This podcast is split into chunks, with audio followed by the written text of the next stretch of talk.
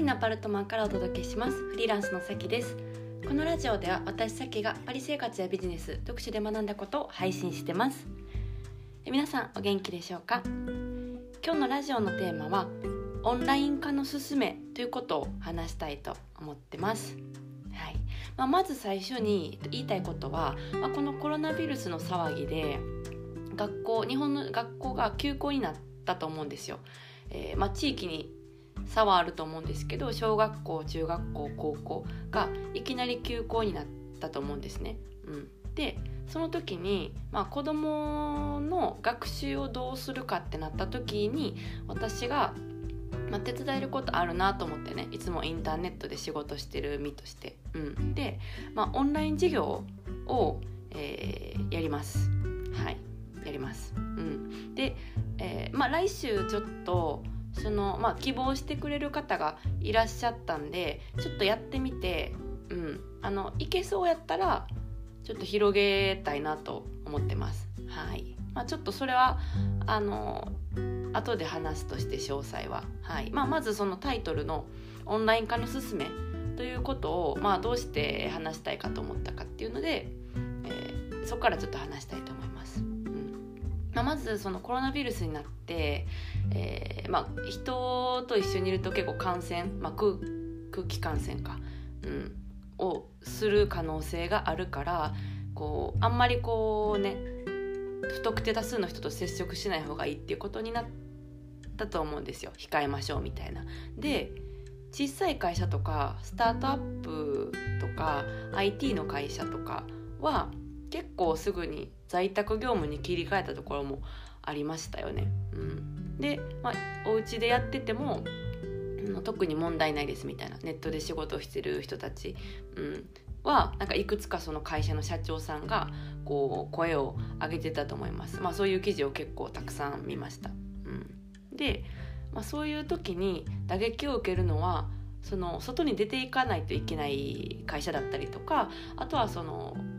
会社が大きすぎて決定が遅くなってなかなかその会社に出ていく満員電車に乗っていかないといけないっていうところが、うんと、ずっとそのままっていうところだったりですとか、うん、あとはそのアナログな、えー、システムを取ってるところだったら、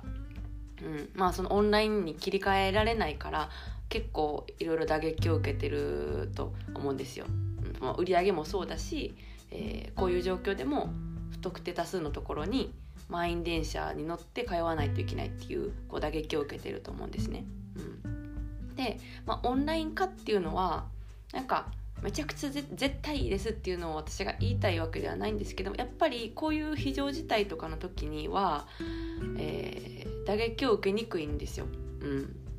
そうで私自身は、まあ、その非常事態に備えてオンラインがいいですよって日頃は言っているわけではなくて、まあ、女性の方は特に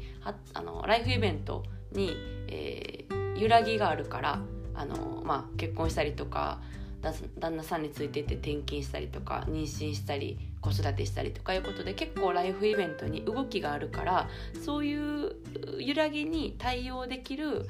うん、あのオンラインっていうのは結構いいですよっていうので私はまあ日頃おすすめしてるんですよね。うん、で、まあ、こういう時にあの打撃を受けるのは、まあ、さ今さっきお話ししたような、えー、会社だったりですとかあとはやっぱりその女性にしわ寄せがいくなっていうのは思います。うんなんか子供をお家で見ないといけないなってなった時に会社を休まないといけないのは多分女性の方が多いんですよね。うん、で結構まあ調べてて、うん、そういうこう声が多いみたいです。まあ、SNS で直でそういう声も見れますし記事とかもいろいろ出てるし読んでいたら、うん、そうやっぱりその女性の社会進出が、えー進んできたとは言えどやっぱり形だけだったっていうのがね、うん、ちょっと露呈したなっていうのはすごく感じます。うん、形だけですね、はい、もう女性が馬力で 頑張って成り立ってるみたいな部分は、まあ、多いと思うんですよ。うん、でこの非常時代だったらもう馬力無理なんで崩れるっていうね。うん、そうそうだからうん、本当に結構きついと思います。きつい人きつい状況の人はきついと思うんですよ。うん、で、まあ、すごい考えてて私結構ぜ なんかあの全部自分ごとにしちゃうんでまあ大変なんですけど感情が。そう。でもまあそういうふうに考えた時に何が私にできるかなと思ってこのあのフランスにいてね、うん、どっからのポットでやねんっていう感じですけども、うんまあ、その遠くでもなんかできることないかなと思った時に今私が出せる強みっていうのはインターネットで仕事してることだなって思ったんですよ。うん、でネットを使って、えっとまあ、働き方をお伝えしたりとかうん、去年までだったらバイマのことをお伝えしたりってしてきたのでスカイプでこう何かをお伝えするっていうのには慣れてるんですよね。うん、で今だったら学校が休校になって、うん、で小学生が、まあ、特にそのえー、一人で自力で学習することとか自宅であの何か時間をこうずっと潰すっていうのが難しいよりの年齢だと思うので、うん、小学生の方に向けてこう何か学びの機会をねあったらなみたいな、うん、でまあせっかく海外に住んでるし語学とか教えれて、うん、で語学に興味持ったりですとかうん、本当にこう使える語学っていうのを、まあ、伝えれて、うん、なんかちょっとでもプラスアルファになったら、まあ、ゲームするよりいいんじゃないですか。うん。そう。っていうのをちょっと思って、うん、まあトライアルというかね、はい、でちょっとやってみます。うん、まあその幸いにも、えっと、私の、まあ、コンサルを受けてくださってた方が、うん、あの私がこうつぶやいた時にねそういう機会があったらぜひぜひあの受けさせたいですみたいなこと言ってくれてそれで私もすごくエネルギーが高まって、うん。まあ、いつもその私のね周りにいる方がこう力をくれるというかこうエネルギーをこうバーンって あのくれるんですけど、まあ、その返信をもらったことで、うん、あ需要があるんだったらやろうかなみたいな、うん、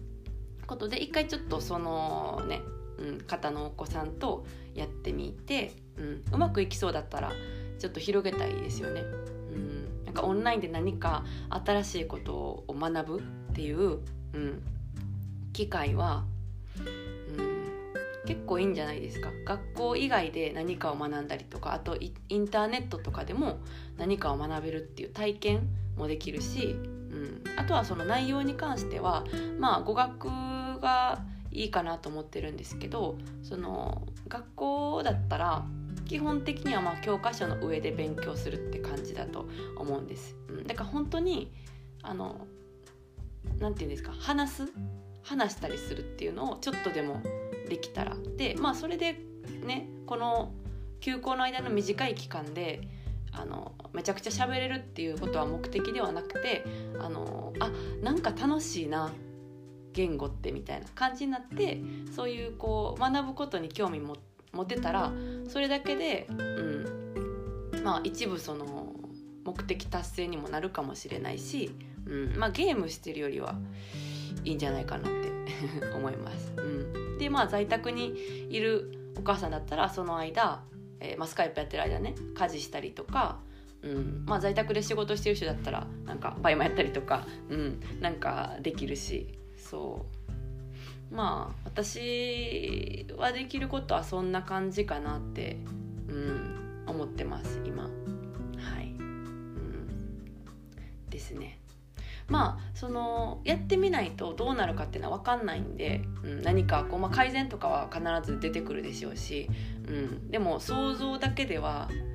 分かんないんで、うん、とりあえずやってみます。はい、で、まあ、それをこうなんかやってみたいなって思うかどうかとか決めるのは、うん、あの親御さんだと思うんで、うん、私は私のできることやるっていうことですね。はい、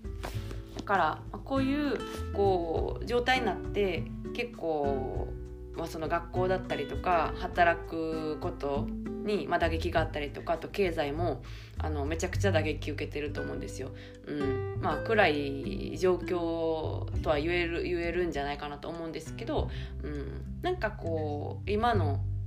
ピンチみたいな状態をなんかチャンスというかね。そうそうそう。もう使い古されたちピンピンチは。ピンチが言えな言えなくなった。ピンチはチャンスみたいな感じで、うん、何かそう本当に大変だと思うんですけど、うん、